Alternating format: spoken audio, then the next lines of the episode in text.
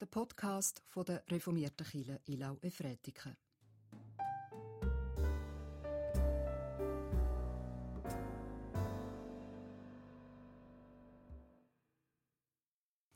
Über dir geht auf der Herr und seine Herrlichkeit erscheint über dir. Mit dem Wochenspruch aus Jesaja 60 begrüße ich Sie ganz herzlich zu unserem heutigen Gottesdienst, wo wir im Namen von Gott dem Vater, seinem Sohn Jesus Christus und dem Heiligen Geist feiern. Amen. Herzlich willkommen auch an alle, die am Livestream zugeschaltet sind von daheim aus. Und wir haben heute eine Premiere. Nämlich haben wir das erste Mal unseren Live-Room in Betrieb genommen. Im Rapuxsaal wird auch der Livestream übertragen und auch ein herzliches Willkommen an denen, die jetzt von dort aus mit uns mitfeiern. Vielleicht haben Sie auch schon mal irgendwo an einer Ampelstange oder an einer Plakatwand oder an einer Hauswand oder irgendwo so einen Aufkleber gesehen. Jesus Christus lebt. In Basel hat es ganze Haufen von denen. Dort sind mir die immer wieder aufgefallen. Die Kleber, Jesus Christus lebt. Und die Menschen, die die Aufkleber sehen, die reagieren wahrscheinlich ganz unterschiedlich darauf. Wenn ich so einen sehe, mich freut es eigentlich jedes Mal. Dann gibt es die, die sich vielleicht ärgern. Und dann gibt es auch Menschen, die reagieren mit Humor, wie die Person da vorne, die Folgendes gemacht hat. Sie hat nämlich einen kleinen Buchstaben hinzugefügt. Was findet denn? Jesus Christus klebt. Ein kleines K und schon ist der Sinn ganz anders. Aber eigentlich auch noch gut, der Sinn, finde ich. Jesus Christus klebt. Und gewisse, die den Kleber lesen, Jesus Christus lebt, die fragen sich wahrscheinlich, ja, warum soll ich mir sicher sein, dass das stimmt? Von wo kann ich wissen, ob der Jesus wirklich lebt. Und diesem Thema wollen wir uns im heutigen Gottesdienst widmen. Warum können wir uns eigentlich sicher sein? Wo kommt die Gewissheit her, dass Jesus lebt? Dass das, was in der Bibel steht, wahr ist? Wir werden heute verschiedene Antworten suchen, verschiedene Antworten ausprobieren. Wir werden einen Text aus dem zweiten Petrusbrief hören, wo darauf Antworten gibt. Wir werden Lieder hören, die probieren Antworten auf die Frage zu geben. Und wir werden selber im Gebet und in der Stille uns auf die Suche machen nach Jesus. Und so lade ich euch ein zum Gebet.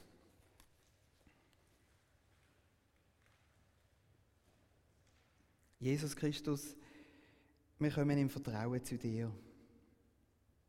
Im Vertrauen, dass du lebst und dass du uns möchtest begegnen. Jesus, du weißt, was uns gerade beschäftigt. Du weißt, was uns noch durch den Kopf geht, wo wir herkommen, was wir in der vergangenen Woche alles erlebt haben. Du weißt, was uns belastet. Und wir bitten dich, dass du das aus dem Weg nimmst, so dass wir ja, dir können begegnen, dass wir können frei sein. können. Schenk du uns eine Leichtigkeit, schenk du uns Kraft. Wir bitten dich auch für alle Kinder, die jetzt vor dem Gottesdienst schon eine Kerze angezündet haben da vorne und jetzt in ihrem eigenen Programm sind. Segne du sie und schenk du ihnen eine gute Gemeinschaft. Schenk du ihnen Freude und ja, red du auch zu ihnen. So wollen wir dich auch bitten, Heiliger Geist, dass du zu uns redest. Du weißt, was für ein Wort von dir das wir brauchen im Moment. Komm, du Heiliger Geist mit deiner verändernden Kraft. Amen. Ich lese aus dem ersten Kapitel vom zweiten Brief des Petrus, die Verse 16 bis 21. Denn nicht weil wir klug ausgedachten Mythen gefolgt sind, haben wir euch die Macht und das Kommen unseres Herrn Jesus Christus kundgetan, sondern weil wir Augenzeugen seines majestätischen Wesens geworden sind.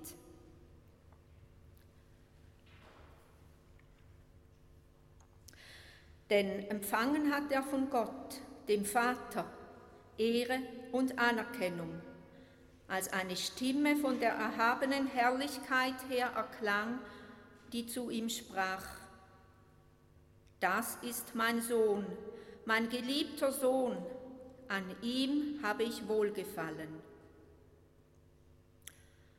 Und diese Stimme, die vom Himmel kam, haben wir gehört, als wir mit ihm zusammen auf dem heiligen Berg waren. Eine umso festere Grundlage haben wir darum im prophetischen Wort. Und ihr tut gut daran, darauf zu achten, wie auf ein Licht, das an einem dunklen Tag scheint, bis der Tag anbricht und der Morgenstern aufgeht in euren Herzen. Denn das sollt ihr vor allem anderen wissen. Keine Weissagung der Schrift verdankt sich menschlicher Anschauung. Denn was an Weissagung einst ergangen ist, geht nicht auf den Willen eines Menschen zurück. Vielmehr haben, getrieben vom Heiligen Geist, Menschen im Auftrag Gottes gesprochen.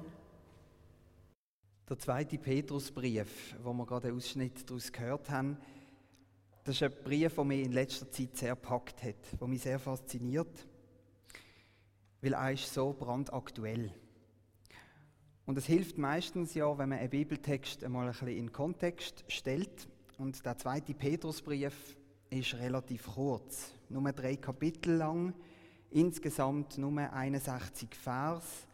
Es gibt Kapitel, zum Beispiel im Lukas-Evangelium, die sind länger als der ganze zweite Petrusbrief insgesamt. Und darum traue ich euch das zu, dass wir uns einmal eine Übersicht über den ganzen Brief verschaffen. Und ich habe euch so ein Blatt auf den Stuhl gelegt, das dürft ihr jetzt führen. Gewisses ist ein bisschen klein geschrieben auf dem Blatt, aber es ist auch nicht alles jetzt relevant für die heutige Predigt. Das Poster ist von einem sehr empfehlenswerten Projekt, ganz einfach ein Bibelprojekt. Die, die am Livestream zuschauen, die können auch mal auf die Homepage von dem bibelprojekt.de und dort der zweite Petrusbrief anklicken. Dann kommt ihr nämlich auch auf das Poster. Es gibt außerdem ausgezeichnete Filme, ein geniales Bibellese-App und so weiter äh, auf dem dem, bei diesem Projekt, das Bibelprojekt. Das lohnt sich sehr, auch dort einmal reinzuschauen. Widmen wir uns mal dem zweiten Petrusbrief. Der Brief ist ein sogenannter apologetischer Brief. Apologetik probiert mit Argument der christliche Glaube zu verteidigen. Gegen Einwände, die vorgebracht werden, Gegenargumente zu finden. Und das sieht man ganz deutlich auf dieser Übersicht. Ich habe es farbig markiert. Der Petrus reagiert auf drei Einwände, die vorgebracht werden gegen den christlichen Glauben. In jedem Kapitel widmet er sich einem solchen Einwand. Und die Einwände, finde ich, die sind noch genauso aktuell heute wie damals. Die hört man auch heute immer noch. Und das hat der Petrus sogar gewusst oder zumindest geahnt. Nämlich schreibt er schon im ersten Kapitel, ich halte es für meine Pflicht, euch immer wieder daran zu erinnern und euch wach zu halten, solange ich lebe. Deswegen sorge ich mit diesem Brief dafür, dass ihr euch das alles auch nach meinem Tod in Erinnerung rufen könnt. Wir leben ja nach dem Tod von Petrus und wir sind also von ihm mitdenkt. Wir sind auch adressiert mit dem Brief. Schauen wir uns einmal die drei Einwände ein bisschen genauer an. Der erste Einwand, das habt ihr Apostel alles erfunden, sagt der kleine Mann links unten hier in der Ecke. Das habt ihr Apostel alles erfunden. Die Bibel ist doch ein Märchenbuch. Das stimmt doch nicht. Alles erfunden. Auch das hört man heute ab und zu noch. Und der Petrus antwortet mit zwei Argumenten auf den Einwand. Wir haben es vorher in der Lesung gehört. Ich fasse sie noch mal ganz kurz zusammen. Der erste, das erste Argument ist die eigene Erfahrung. Wir Jünger, wir sind dabei gewesen. Ich bin dabei gewesen, dort auf dem Berg von der Verklärung. Ich habe das gesehen, was im heutigen Wochenspruch verheißt wird, über dir geht auf der Herr und seine Herrlichkeit erscheint über dir. Das habe ich gesehen mit eigenen Augen und die Erfahrung, die kann mir niemand nehmen. Das ist das erste Argument, die eigene Erfahrung. Und das zweite Argument gegen den Einwand ist der, dass der Petrus sagt, die Propheten haben ganz viel angekündigt und Jesus hat alles erfüllt. Insgesamt gibt es im Alten Testament über 300 Voraussagen auf Jesus. Und Jesus hat jede einzelne erfüllt. Vom Geburtsort über wie er stirbt, über seine Auferstehung und vieles andere. Das zweite Argument, das Petrus bringt, ist also ein rationales Argument. Er appelliert an die Vernunft und sagt, lies doch einmal, was im Alten Testament alles steht und Jesus erfüllt das alles eins zu eins zwei Beweise sozusagen, wo der Petrus probiert zu zeigen, dass die Geschichten rund um Jesus wirklich passiert sind, dass das die Apostel nicht einfach erfunden haben. Dann kommt der Einwand 2. Es wird keine finale Abrechnung geben. Im ganzen zweiten Kapitel widmet der Petrus einem falschen Freiheitsverständnis. Und da finde ich es noch ganz spannend, das gibt uns nämlich hier einen kleinen Einblick unter das Verhältnis zwischen den Aposteln untereinander. Es schwingt hier nämlich eine kleine Auseinandersetzung mit, die der Petrus mit dem Paulus hatte. Der Paulus hat in seinen Briefen ganz stark betont, dass uns Jesus frei macht durch den Glauben. Die Daten, die konkrete Lebensführung, die geraten ein bisschen in den Hintergrund, könnte man dem Paulus vorwerfen. Und gewisse Gemeindeleiter haben das damals und auch heute noch ausgenutzt, um einen unzüchtigen Lebenswandel zu legitimieren. Wir sind frei in Jesus, wir können machen, was wir wollen, ist alles egal. Und der Petrus macht sich in seinem Brief stark, dass eben die Taten, der Lebenswandel doch auch ein gewisses Gewicht muss haben. Im dritten Kapitel nimmt er dann noch ganz konkret auf Paulus Bezug. Er schreibt dort eigentlich sehr wertschätzend über Paulus, aber er merkt, dass er vielleicht selber auch ein bisschen, ein bisschen Mühe mit ihm hatte in gewissen Fragen. Also er schreibt nämlich dort, das hat euch ja auch schon unser lieber Bruder Paulus geschrieben, dem Gott in all diesen Fragen viel Weisheit geschenkt hat. Er spricht in seinen Briefen mehrfach darüber, allerdings ist manches davon nur schwer zu verstehen. Und deshalb haben unverständige Leute, die im Glauben nicht gefestigt sind, vieles verdreht und verfälscht. Kommen wir zum Einwand Nummer drei. Generationen kommen und gehen. Wann ist die versprochene Rückkehr von Jesus? Gewisse Kritiker, die haben damals das Argument gebracht, dass Jesus ja unglaubwürdig ist, weil er hat selber seine Rückkehr angekündigt, aber er ist jetzt immer noch nicht gekommen. Und das haben schon Kritiker in den ersten Jahrhunderten gesagt. Und wir leben jetzt 2000 Jahre später und Jesus ist immer noch nicht gekommen. Und auch heute gilt das immer noch, gibt es den Einwand immer noch ja, ist das nicht unglaubwürdig, wenn er uns so lange warten lässt und seine Ankündigung nicht erfüllt? Der Petrus hat zwei Reaktionen darauf. Die erste, er sagt, Gott ist geduldig. Seine, sein Zeitgefühl oder sein Verständnis von Zeit ist vielleicht anders, wie wir Menschen das haben. Und Gott möchte, dass möglichst viele Menschen zu ihm umkehren. Gott ist geduldig. Das ist das Erste, was der Petrus dem entgegensetzt. Und das Zweite ist, er sagt, bleibt wachsam. Weil niemand weiß, wenn Jesus wiederkommt.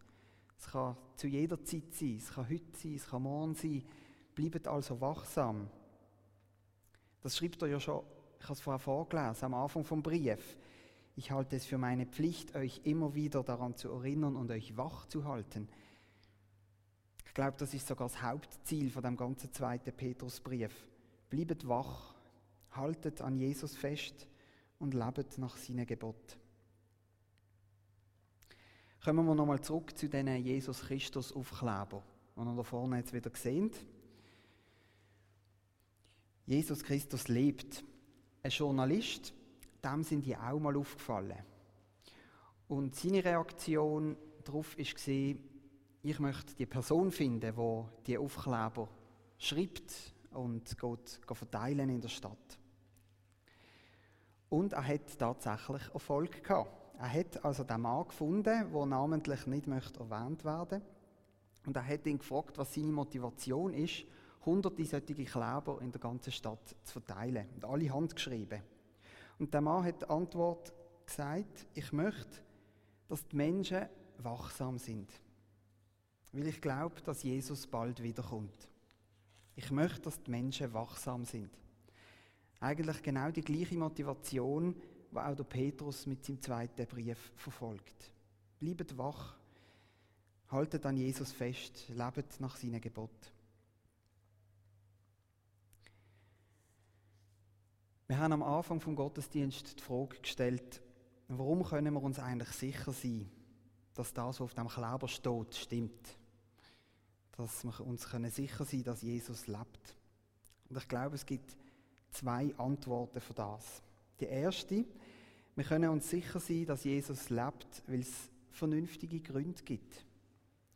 Im Lied, das wir gehört haben, weil Jesus lebt, dort ist das leere Grab als Beweis genannt worden.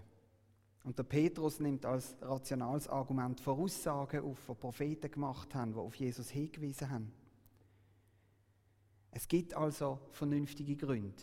Das sind jetzt nur zwei ausgewählte, es gibt noch viele mehr.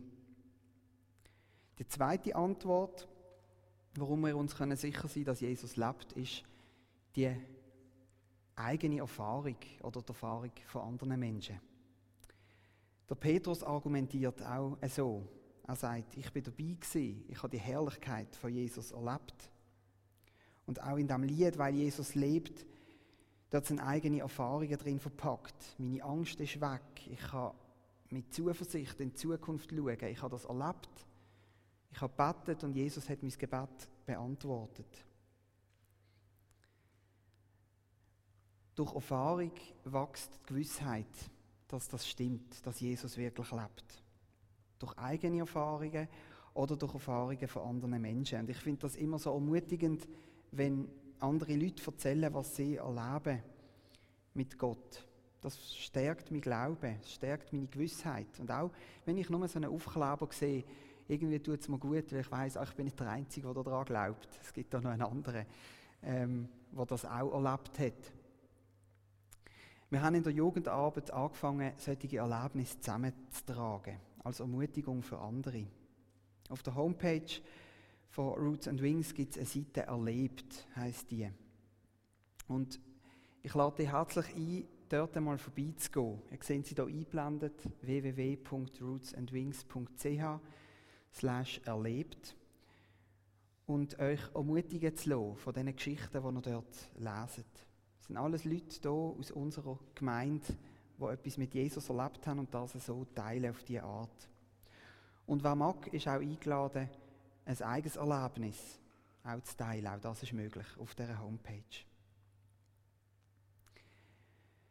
Der Dichter vom Psalm 27, der hat das auch gemacht, eigentlich mit dem Psalm. Er hat seine Erfahrungen mit Gott in einem Lied zusammengetragen. Und der Psalm hat Christelle Peschin selber vertont und wir hören jetzt ihre Version davon.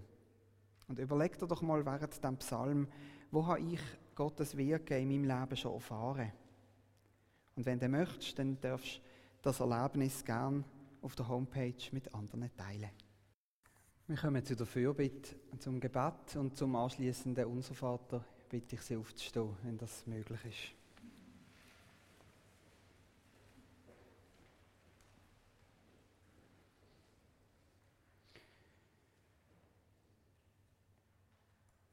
Jesus Christus, danke, dass du lebst. Danke für deine Gegenwart. Wir kommen zu dir mit all unseren Sorgen, mit unseren Ängsten, mit dem, was uns belastet. Und wir legen alles in deine gütige Hand. Bei dir sind wir am richtigen Ort, wenn wir traurig sind, wenn wir Angst haben oder uns andere Sachen belasten. Wir denken jetzt besonders an die Menschen, die von der Pandemie betroffen sind, wirtschaftlich oder gesundheitlich. für die Menschen im, in der Pflege, in den Spitälern und für die politischen Entscheidungsträgerinnen und Entscheidungsträger. Schenk du Kraft und Durchhaltewille. Schenk du Gesundheit.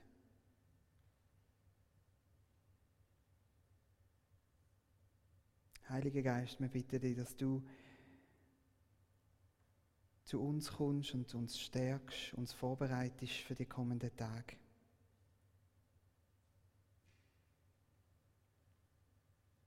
Unsere persönlichen Anliegen bringen wir in einem Moment von der Stille vor dir, Gott. Wir sind im Moment still.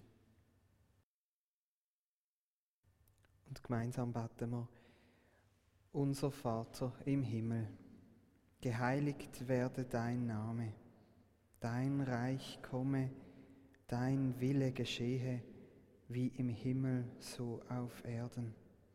Unser tägliches Brot gib uns heute, und vergib uns unsere Schuld, wie auch wir vergeben unseren Schuldigern.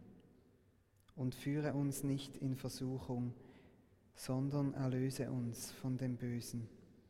Denn dein ist das Reich und die Kraft und die Herrlichkeit in Ewigkeit.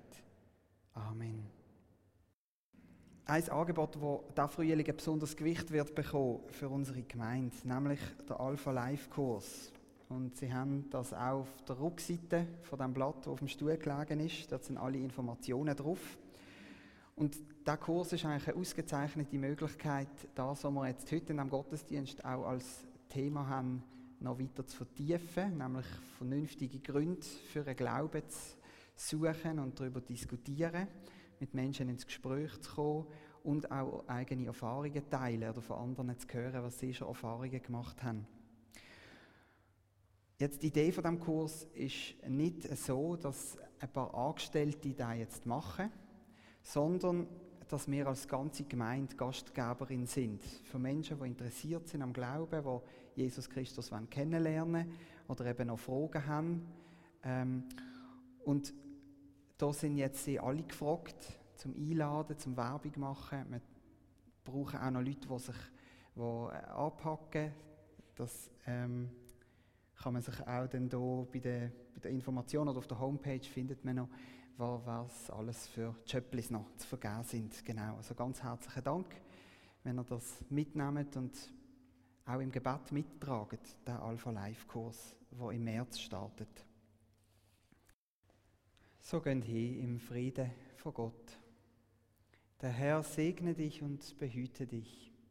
Der Herr lasse sein Angesicht leuchten über dir und sei dir gnädig. Und der Herr erhebe sein Angesicht auf dich und schenke dir Frieden. Amen.